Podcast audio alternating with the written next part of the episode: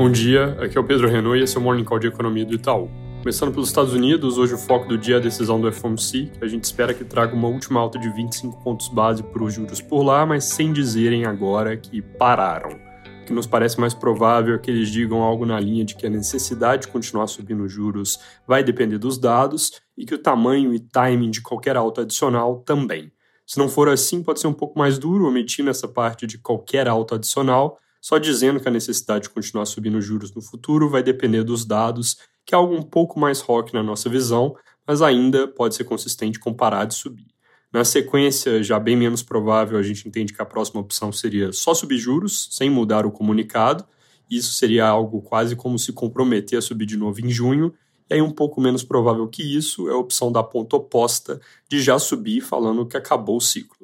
Agora, hoje, antes do FOMC, que sai no meio da tarde, tem divulgação do ISM de serviços, que deve ir com alta de 51,2 para 51,8 pontos no consenso de mercado, 52,5 na nossa projeção. O ISM Serviços tem sido um dado bom para ver tendência de geração de empregos, e mesmo com essa alta esperada, ele deve ser consistente com uma desaceleração do payroll que sai na sexta. No nível atual, ele indicaria payroll zerado. Ainda sobre o mercado de trabalho, ontem o JOLTS veio bem mais fraco que o esperado de novo, com fechamento de quase 400 mil vagas, o dobro do consenso e bem pior que a nossa projeção, mas vale mencionar que ele cai de níveis extremamente elevados e os detalhes não nos parecem consistentes com o temor de uma economia entrando em recessão, tá mais para um quadro de pouso suave com desaceleração gradual de salários.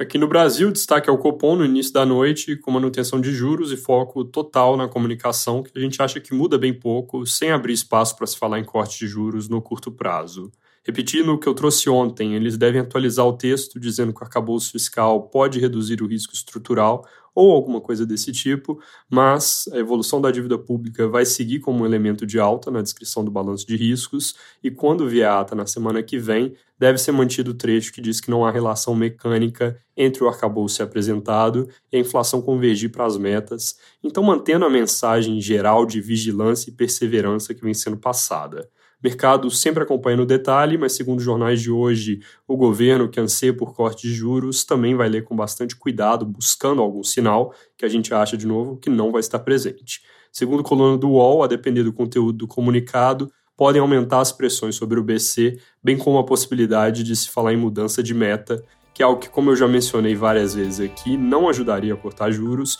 pelo contrário, acabaria atrasando ainda mais os cortes na linha do que já aconteceu até aqui com a alta das expectativas. Sobre política, ontem mais partidos aderiram ao movimento contra o PL das fake news e aí ele acabou sendo adiado indefinidamente em algo que os jornais descrevem como uma derrota para o governo na Câmara. É isso por hoje bom dia.